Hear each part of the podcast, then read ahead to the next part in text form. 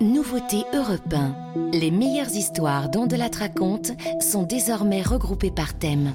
Deuxième série thématique, les crimes du 19e siècle. Après Aventure de mer, Christophe Ondelat vous propose une série dédiée aux grands crimes du 19e siècle. Abonnez-vous sur vos flux habituels et sur europe1.fr. Ondelat raconte. Christophe Ondelat.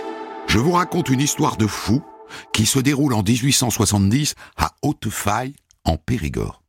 Un jour de foire aux bestiaux, une bonne partie du village sombre dans la folie collective. Quatre à 500 villageois s'en prennent à un noble du canton, ils le torturent et ils finissent par le brûler vif. J'ai écrit cette histoire en m'inspirant du livre de Georges Marbeck chez l'Armatan, Un crime de braves gens. Il sera là tout à l'heure. Okis m'a aidé à l'écrire, Céline Lebras en signe la réalisation. Europe 1. Christophe Ondelat.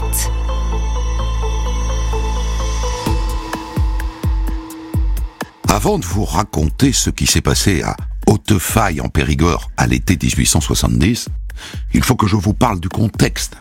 Pas pour chercher des excuses hein, à ceux qui ont fait ça. Des excuses, il n'y en a pas, il n'y en aura pas. Mais pour expliquer peut-être. Pas pour excuser, juste pour expliquer. Cet été-là, d'abord, il fait une chaleur de gueux. Depuis quatre mois, le soleil du matin au soir dessèche la campagne. Il a anéanti les cultures. La terre est dure comme de la pierre. Et la Nisonne qui coulait d'habitude en contrebas est à sec. Tout ça échauffe aussi les esprits. Et puis il y a la guerre. La guerre de 70. L'empereur Napoléon III vient de déclarer la guerre à la Prusse. On se bat en Lorraine. C'est très loin du Périgord, hein, je vous le concède. Mais d'après ce qu'on dit, c'est pas gagné. On parle déjà d'une défaite de l'empereur, et ça ne plaît pas du tout aux paysans d'Autefaille. Du tout. Et ceux qui comportent ces nouvelles sont des Prussiens. Et moi je dis, vive Napoléon Les paysans d'Autefaille sont derrière l'empereur, alors que depuis quelques semaines, la campagne bruisse de mille rumeurs. J'ai entendu dire que les nobles ont lâché l'empereur. Si. Il paraît que c'était finance même la Prusse. Si. Il y en aurait qui aident des espions prussiens à s'infiltrer. Puisque je te le dis. Maintenant, vous êtes au courant du contexte de cette ignominie.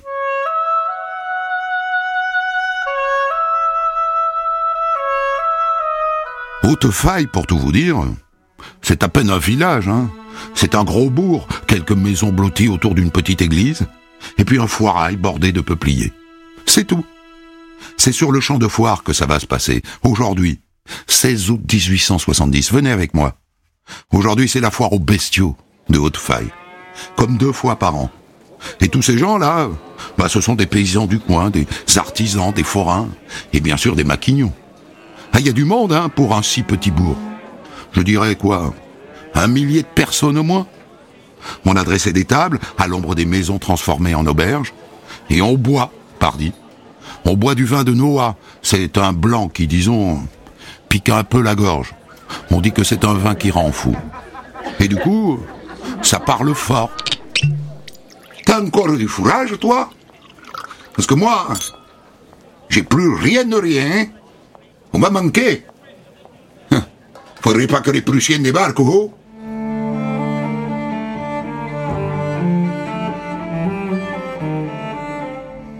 ce dont on parle, surtout ce jour-là, sur le foirail de Haute-Faille, c'est de la mort d'un gamin du village sur le front de Lorraine, le fils Pierrouti. Pauvre gamin. Quand on pense que quand on a tiré au sort ce qui devait partir à la guerre, il avait tiré le bon numéro. Il pouvait rester. Mais le père Pierrouti, figurez-vous, a revendu le bon numéro à un riche qui lui avait tiré le mauvais. Et le fils Pierrouti est donc parti à la guerre combattre les Prussiens à la place du riche. Et maintenant il est mort.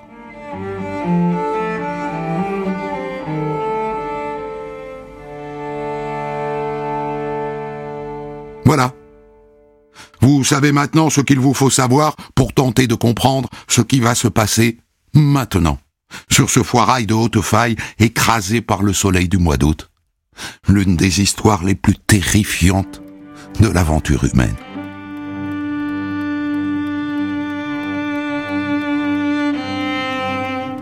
Il fait déjà très chaud quand une charrette anglaise attelée à une belle jument de race arrive sur la place du Foirail. Elle est conduite par le jeune vicomte Camille de Maillard. C'est le fils du maire du village voisin de Beausac. Il est à peine descendu qu'un groupe d'hommes s'attroupe autour de lui. Ils veulent des nouvelles du front, des troupes de l'empereur. Ils ne savent pas lire. Alors ils viennent voir celui qui sait. Vous lisez le journal, vous, monsieur Camille Alors, qu'est-ce qui se passe? Écoute, ce que je peux te dire, c'est que nos armées, malheureusement, ont dû se replier derrière la Moselle. Se replier?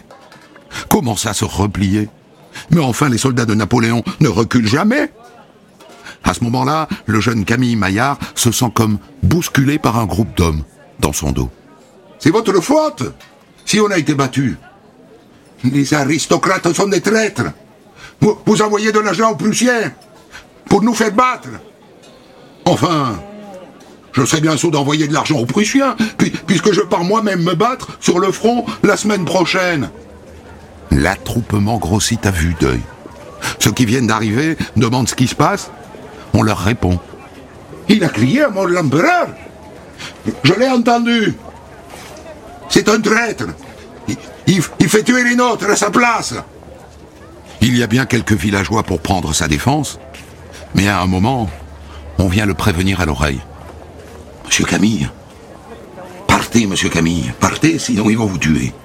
Et donc le vicomte s'enfuit en courant à travers champs, en criant Vive Napoléon Vive Napoléon hein Vive Napoléon Il y en a bien qui essayent de le rattraper, mais ils sont en sabots, et lui est en chaussures. Alors il n'y arrive pas.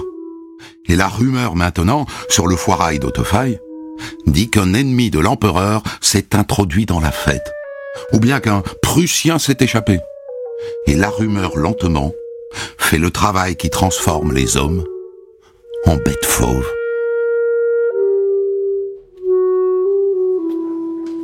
À deux heures de l'après-midi, arrive Alain de Monéis, à cheval. C'est un cousin de Camille Maillard, et il est lui-même adjoint au maire de Beausac. Ses amis l'ont prévenu hein, qu'il n'était pas prudent, par les temps qui courent, d'aller se frotter à la cohue des gens de foire. Mais il est venu quand même parce que il a une affaire à régler. Il a besoin d'un maçon pour réparer une grange. Et il faut le faire dardard, car dans trois jours, il part à la guerre. Il s'est porté volontaire pour combattre les Prussiens. Quand il arrive sur le champ de foire, une dizaine de paysans se dirigent vers lui. Mais enfin, que se passe-t-il? Rapport à votre cousin, le vicomte de Maillard. Vous, savez que tout à l'heure, il, a crié à bas Napoléon et vive la République, ici, ici même, avant de s'enfuir. Enfin, parbleu, ça ne ressemble pas du tout à mon cousin. Ni de crier à bas Napoléon, ni d'ailleurs de s'enfuir. Il l'a crié. On l'a bien entendu. Enfin, voyons. Que, que ceux qui sont là et qui ont entendu Camille Maillard crier euh, À bas Napoléon et vive la République, lève la main. Une main se lève, puis deux, puis dix, puis toutes les mains des hommes présents. Mais enfin, c'est un malentendu, mes amis. Enfin, vous savez que mon cousin est un patriote. Il part dans une semaine se battre au front, comme moi-même. Non Il a crié à l'empereur. On l'a tous entendu. C'est un traître. Je vous donne le nom de ces hommes qui encerclent Alain de Monéis. Lui, c'est Cusso. Là, c'est Pinard, Mazière et Buisson. Et puis là, les frères Campo. La meute est maintenant haineuse et vociférante. Et lui aussi, c'est un traître. Eh Il envoie de l'argent prussien. Mais enfin, c'est absurde. Je vous ai dit que je pars moi-même dans trois jours me battre pour défendre la France en danger. C'est un traître. Il faut le prendre.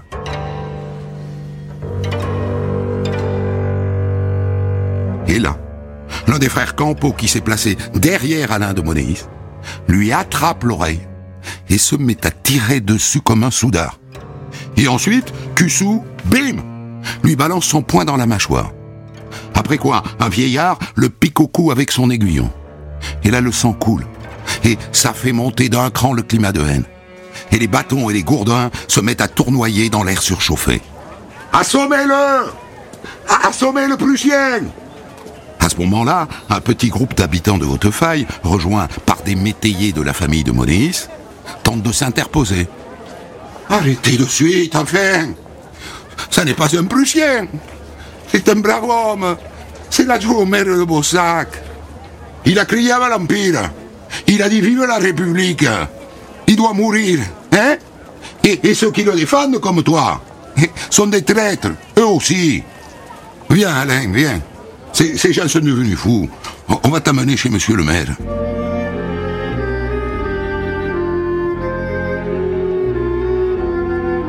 Si on compte bien, ils ne sont que cinq à ce moment-là à protéger Alain de Monéis en direction de la mairie. Cinq, c'est pas beaucoup. Et les coups commencent à pleuvoir. Coups de bâton, coups de gourdin, coups de canne. Ils sont devenus fous. Il y a bien un moment où, alerté par les cris, le vieux patron de l'auberge Mondou veut essayer de les sauver. Arrêtez Mais arrêtez donc enfin Vous vous, trompez, c'est un honnête homme Une vingtaine de galantours. Dis donc toi Ceux qui protègent les Prussiens, hein Sont des Prussiens, hein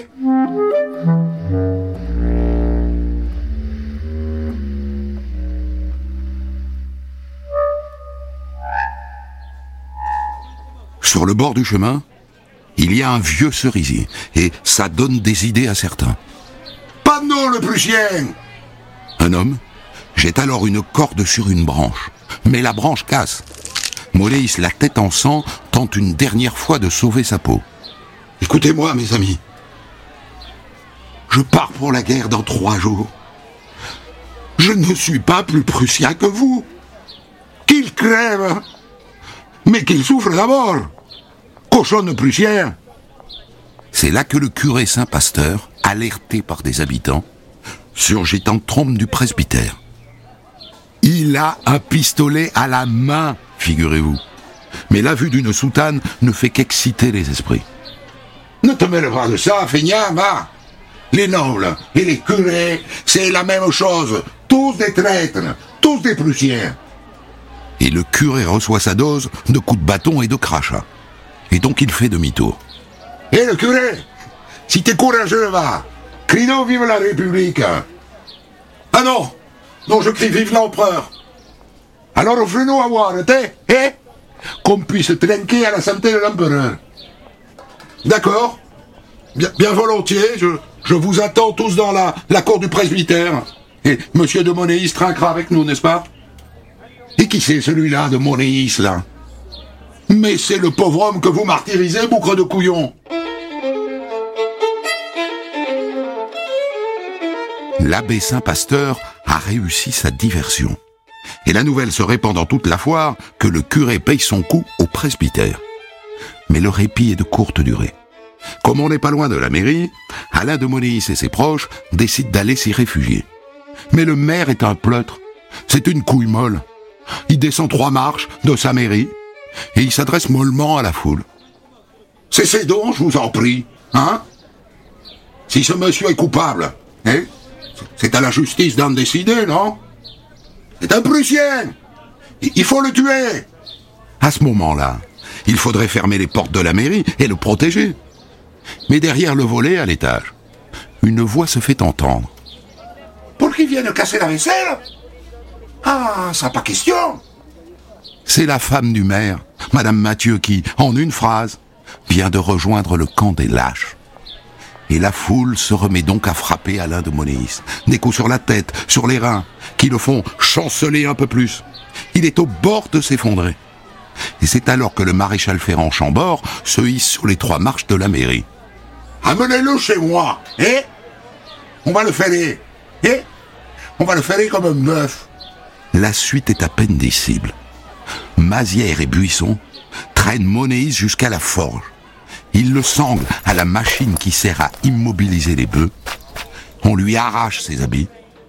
On va lui soigner les ongles comme il faut à celui-là Et là, un villageois s'empare d'une pince et se met à tirer de toutes ses forces sur l'ongle de son gros orteil, jusqu'à tomber à la renverse, avec l'ongle de Monéis au bout de sa tenaille. Eh, dites les gars, vous avez oublié que le curé paye son coup Et là, la foule d'un coup abandonne Monéis sanglé à la machine et s'en va vers le presbytère.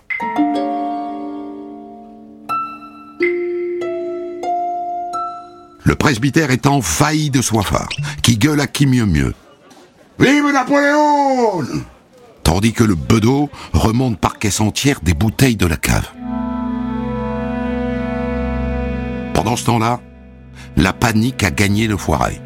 Les gens s'en vont et les femmes crient leur désespoir de voir leurs maris devenus des monstres. Et plusieurs groupes s'en vont chercher en charrette les gendarmes de Montron à 12 kilomètres. Au même moment, un homme fait route vers Hautefeuille à bride abattue. C'est Pascal, le serviteur de monsieur de Monéis. On lui a dit qu'une foule enragée avait entrepris de torturer un noble, pourvu qu'il ne soit rien arrivé à son maître.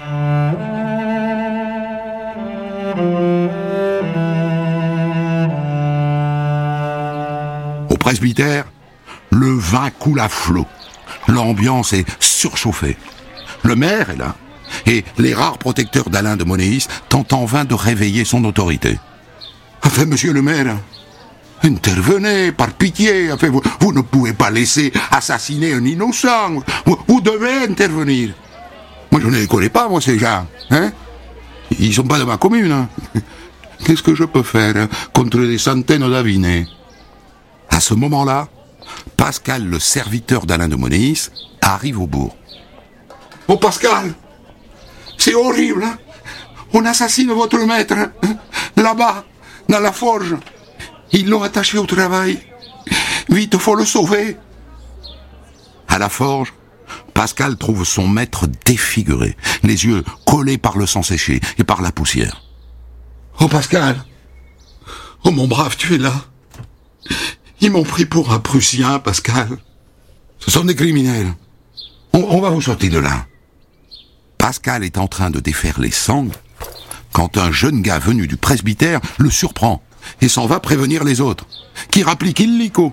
En moins de temps qu'il ne faut pour le dire, ils reprennent possession de leur victime et ils se remettent à le frapper. Ils sont maintenant plus d'une centaine en cercle autour de lui, à viser la tête, la nuque, les reins, en criant Vive l'empereur C'est le père Piarouti qui donne le coup de grâce. Un coup de crochet de sa balance qui fait gicler le sang.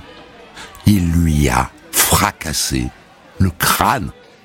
Il est mort Ou s'il ne l'est pas, ça ne va pas tarder. Mais croyez-vous que ça va s'arrêter là?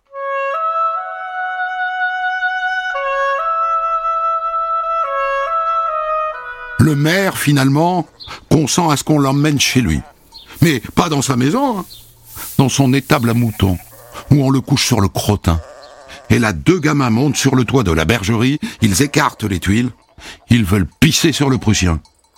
Ça ne s'arrêtera jamais. Là-dessus, Buisson, Mazière, Licoine et les frères Campo arrivent. Et ils défoncent la porte de la bergerie. Ils tirent Monéis par les pieds, il est mort ou mourant, et ils lui donnent tous un dernier coup. Il n'a plus forme humaine. Sur son visage, on ne distingue plus ni les yeux ni la bouche.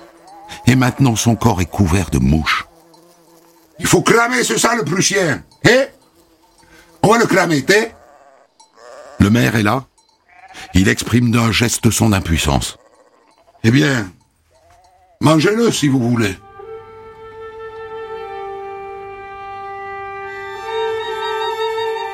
Et là, incroyable. Alain de Monéis, qu'on croyait mort, se relève d'un coup. Et il se met à marcher en titubant. Un mort vivant. Ça fait son petit effet sur la foule. Les gens s'écartent. Mais ça ne dure pas longtemps. Le jeune Campo, qui ne croit pas aux fantômes, lui assène un nouveau coup sur la tête. Bim Et c'est alors que Chambord, le maréchal Ferrand, a une idée. Arrêtez tout, allez, arrêtez tout. On va brûler le cochon tant qu'il est vivant. D'accord On pourrait peut-être euh, l'écarteler un peu avant Et là, quatre hommes se saisissent des deux pieds et des deux jambes et tirent comme des bœufs chacun dans sa direction. L'un des pieds se déchausse, Campo se retrouve cul par terre, ça fait bien rire tout le monde. Après quoi, les frères Campo reprennent chacun une jambe et se mettent à traîner le corps vers le sommet du bourg. La tête frotte le sol et elle laisse derrière elle comme un sillon de sang. Ils arrivent à l'endroit choisi pour brûler le cochon. Allons chercher du bois. Il nous faut de la paille aussi. On amène de la paille, des débris de charrette, des planches, des branchages, des piquets. On les met en tas sur le corps. Et c'est un enfant, un enfant de 7 ans qu'on surnomme Napoléon, qui est désigné pour mettre le feu. Allez, vas-y, Napoléon, hein? Le Prussien. Mais dans la foule, il y en a qui ont déjà compris qu'il y aura une enquête, et sans doute un procès. Ne le fais pas, Napoléon, non Sinon, les gendarmes viennent de te chercher pour te mettre en prison. Alors le petit Napoléon s'enfuit sans demander son reste. Et c'est le maréchal Ferrand Chambord qui craque l'allumette. Et la foule applaudit. Le Prussien est mort Vive l'empereur Des chapeaux volent en l'air, et ça chante. Et quand le corps en proie aux flammes se met à grésiller. Eh bien, quel dommage de perdre toute cette graisse.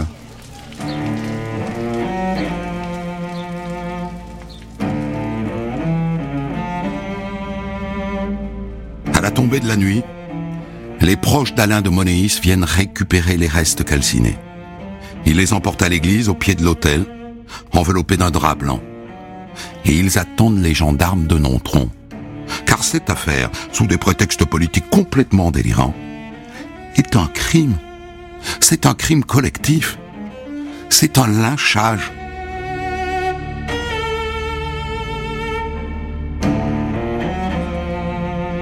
Les gendarmes arrivent le lendemain matin à l'aube. Et dans la foulée, le juge Macheneau et le procureur. Ils interrogent un par un tous les habitants. Ils en arrêtent 50 et ils les collent en prison à 7 ou 8 par cellule. Le maire est le premier dans le viseur des gendarmes, bien qu'ils disent qu'il a fait tout ce qu'il pouvait. Certains prétendent qu'il devait beaucoup d'argent à Alain de Monéis et que, sous l'influence de sa femme, il a choisi de laisser faire pour effacer l'ardoise. Le ministre de l'Intérieur décide par décret sa révocation. Et c'est l'aubergiste Élie Mondou qui prend sa place en attendant de nouvelles élections.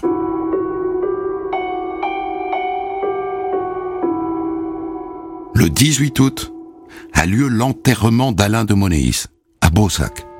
La plupart des habitants de Hautefeuille sont là, et même le maire. Mais il n'a quand même pas osé mettre son écharpe tricolore.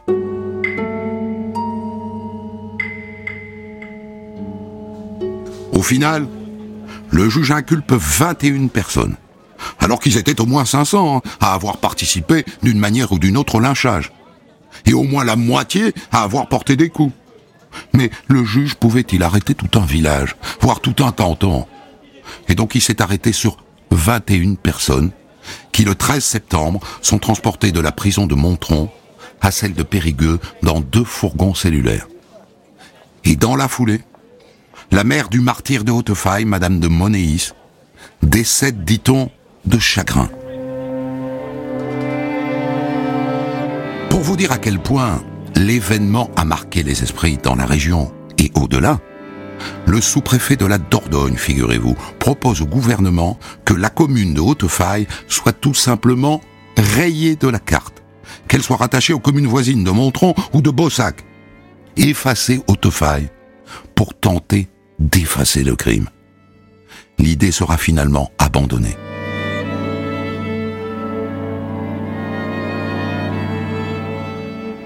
Le procès s'ouvre au palais de justice de Périgueux le 13 décembre 1870.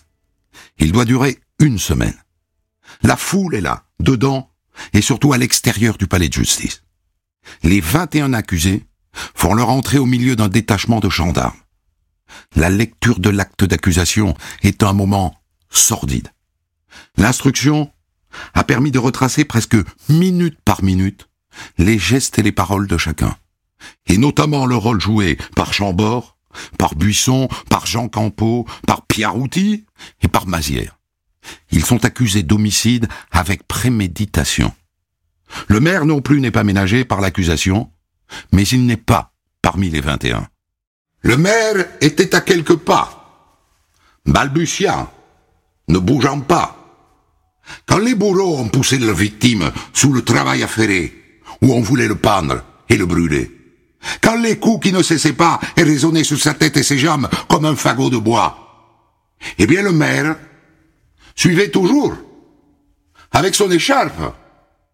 Quand on les interroge, tous les accusés reconnaissent leur tort. Mais ils disent tous qu'ils étaient convaincus qu'il s'agissait d'un Prussien. Et ils mettent en cause l'alcool, servi par le curé.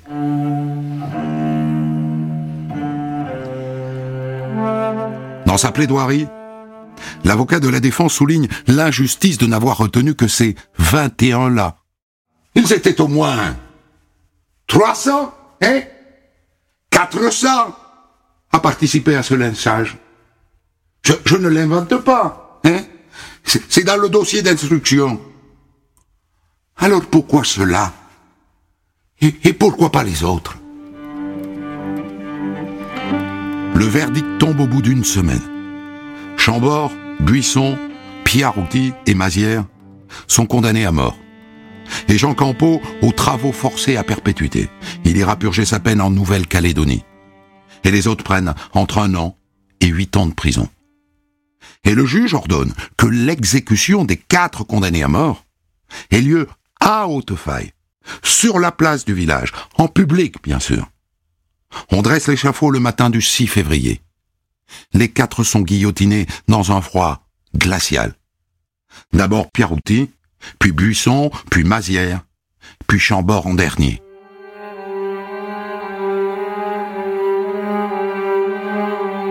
Pendant longtemps, à Haute-Faille, les événements du 16 août 1870 sont restés tabous. On n'en parlait pas. On parlait d'autre chose. Il a fallu attendre un siècle, le 16 août 1970, pour qu'une messe de pardon soit célébrée dans l'église d'Haute-Faille en présence des descendants et de la victime et des quatre condamnés à mort. Et quelques années plus tard, en 1977, le maire de l'époque a proposé enfin d'installer une stèle commémorative. Eh bien, il a dû y renoncer, cent ans plus tard, parce que les gens avaient encore trop honte. Georges Marbeck, c'est de votre livre beaucoup plus complet que ça sur cette histoire euh, que j'ai tiré ce, petit récit. Véritablement, je renvoie tous ceux qui veulent en savoir plus, notamment sur le contexte politique, à, ce, livre que vous publiez chez l'Armatan, Un crime de braves gens. Vous, c'est à peu près à cette époque-là, c'est-à-dire dans les années 70, vous, votre famille est en partie originaire de là-bas, de cette région, que vous tombez sur cette histoire qui est totalement méconnue. C'est le pays de ma mère, euh, où j'allais régulièrement en vacances. Hein. Et puis il se trouve qu'une année, c'était euh, plutôt vers 75, euh, mhm. j'étais avec quelqu'un dans une voiture, et il se trouve qu'on traverse le village de Haute-Faille. Et là, cette personne avec qui j'étais arrête la voiture tout d'un coup, juste dans le haut du village, et dit Tiens, c'est là qu'ils ont brûlé M. de Monéis je lui dis, mais quoi, au Moyen Âge? Oh mais non, non, mon grand-père y était. C'était en, 1870, donc. Euh, il y, a, à ce moment-là, quand vous vous intéressez à cette histoire, il y a une mémoire de cette histoire dans le village où il y a une omerta sur cette histoire? Moi, je n'en ai pas parlé du tout dans le village à ce moment-là. Mmh. Hein. J'ai posé la question à ma mère. Je lui ai dit, est-ce que tu es au courant de ce qui s'est passé à Haute-Faille? Oh oui, oui, il ne m'en parle pas. Hein. On n'a jamais été dans ce village parce que c'est une horreur ce qui s'est passé. Mais c'est fou qu'encore aujourd'hui, nul n'ait songé à poser une plaque, un monument, ben pour rappeler ça. Moi, je l'ai redit au maire plusieurs fois à l'époque. Oui. Mais il y avait une honte de gens d'autres failles d'aujourd'hui par rapport à ce qui s'est passé. Ils ne voulaient pas qu'on en parle. Ils voulaient qu'on oublie cette histoire. Effectivement, euh, mon livre à réveiller le ce souvenir. hein. Et c'est de votre livre qui est parti, je suppose en partie, euh, Jean Telet qui a tiré ce, ce roman, Mangez-le, qui a été un incroyable succès. Parce que les gens doivent se dire depuis le début, mais ça me dit quelque chose cette histoire. Ça a inspiré un roman à succès il y a euh, deux, trois ans à peine. Oui, un roman plein de fausseté. Enfin, Oui. un- Vous, c'est un travail d'historien que vous avez fait Moi, sur j'ai cette fait un travail d'historien pendant deux ans. Hmm. J'ai interviewé les descendants de la victime dans sa famille. hein, J'étais les voir, etc. Euh, au départ, ils ne voulaient pas en parler, mais ils m'ont donné des documents, euh, des lettres euh, qui venaient de l'époque, etc. J'ai aussi cherché des descendants des assassins. On en trouve encore? J'en ai trouvé un Mhm. qui n'avait pas envie d'en parler, Mhm. mais quand même, il m'a dit quelques petites choses comme ça. Et le dossier d'instruction Et est, alors, est disponible? Voilà, j'ai fait des recherches aux archives de Périgueux, des recherches dans la presse de l'époque, des recherches dans des familles des environs qui en avaient entendu parler. Pendant deux ans, j'ai fait mes recherches. hein. ça a été très long, parce que je voulais savoir. tout parce ça, que- tout ça pour vous faire piller ça par Jean Telet et Christophe Ondelat. Alors la grande question, bien sûr, euh, Georges Marbeck, c'est qu'est-ce qui a transformé ces gens, ces braves gens Et le titre est formidablement choisi. Au fond, ces gens-là nous ressemblent. C'est ça que vous voulez dire. Qu'est-ce qui les a transformés en monstres? Moi, j'ai une première chose qui me vient à l'esprit. L'ignorance. C'était des ignorants. Ils ne savaient pas lire. Ils ne savaient rien ni de Napoléon, ni des Prussiens, ni de la guerre. mais en même temps, on leur avait inculqué un ensemble de fantasmes horribles qui les ont poussés à ce crime. Parce que euh, il faut comprendre que euh, dans ces campagnes, et pas seulement en Périgord, mais un peu partout en France, dans les campagnes, la population était bonapartiste à fond Depuis Ah. Napoléon Ier. depuis Napoléon Ier, et que un mois avant l'affaire de Haute-Faille, il y a eu un plébiscite de Napoléon III parce que euh, son régime était menacé et contesté. était très menacé, Mhm. et il a fait faire un plébiscite pour essayer de retrouver sa stature originelle.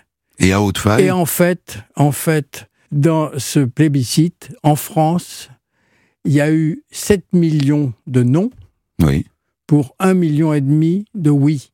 Mais à Haute-Faille, sur 126 votants, il y a eu 126 oui.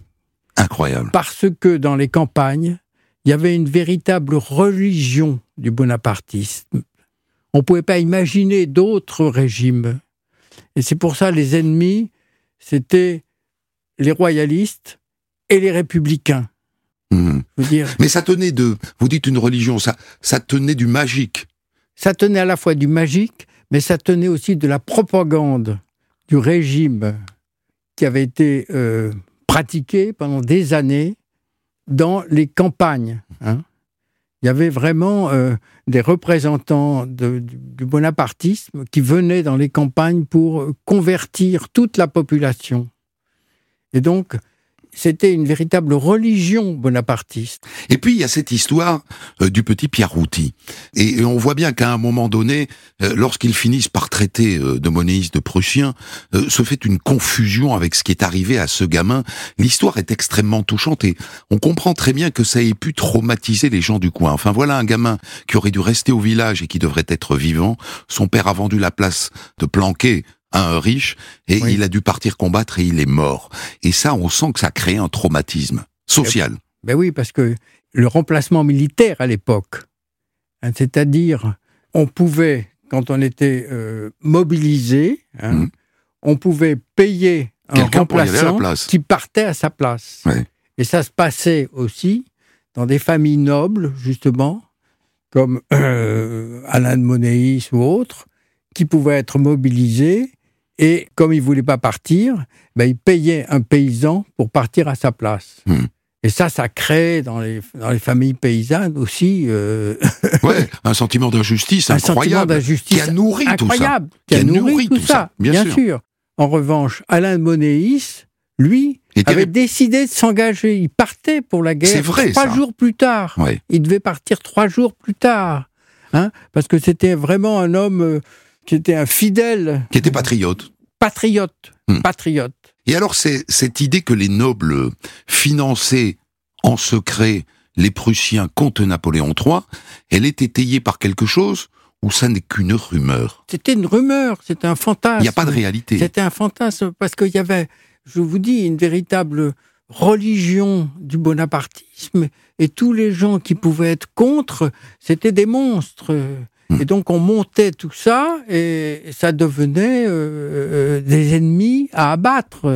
Mais alors comment comment se fait la bascule? Parce que dans le récit, on voit bien qu'à un moment donné, il se met à dire, il a dit qu'il était contre l'empereur, il a dit qu'il était pour les Prussiens, il ne l'a jamais dit. Il l'a jamais dit puisqu'au contraire, il, s'était engagé à partir. Alors qu'est-ce qui se passe là? C'est-à-dire, ça n'est que le vin ça n'est que l'alcool. Voilà, c'est l'alcool. Ça n'est que la chaleur. L'alcool, c'est la chaleur, c'est le mal-être général, parce qu'il y a un ensemble de mal-être, euh, euh, justement parce que c'est la fin de l'Empire, que effectivement un mois après l'affaire de Haute-Faille, c'est la chute de l'Empire et la proclamation de la République.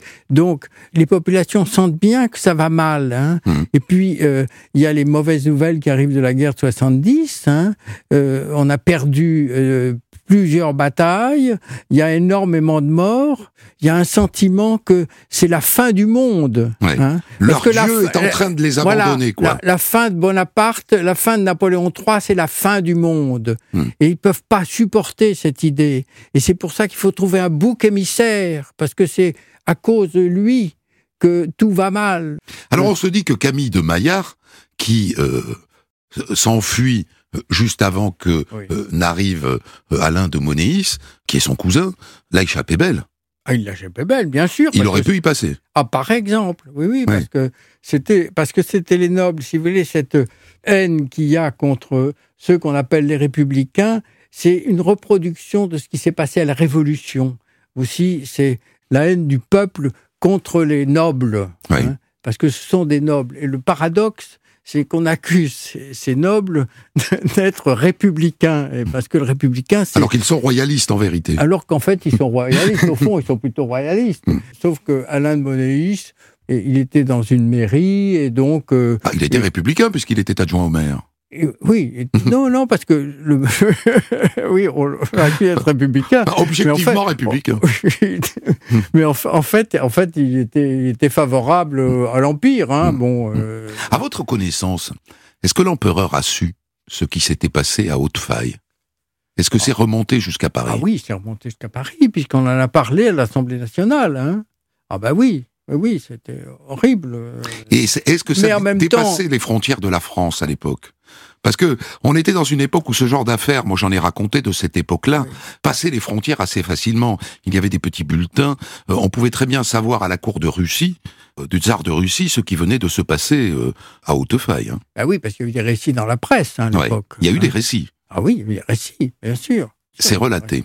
Je vous remercie beaucoup, Georges Marbeck, d'être venu étayer de votre savoir cette histoire qui est devenue mythique en vérité. Votre livre, je le rappelle, s'appelle Un crime de braves gens. Il est édité, réédité, réédité très récemment, et donc facile à trouver aux éditions de l'Armatan. Des centaines d'histoires disponibles sur vos plateformes d'écoute et sur europe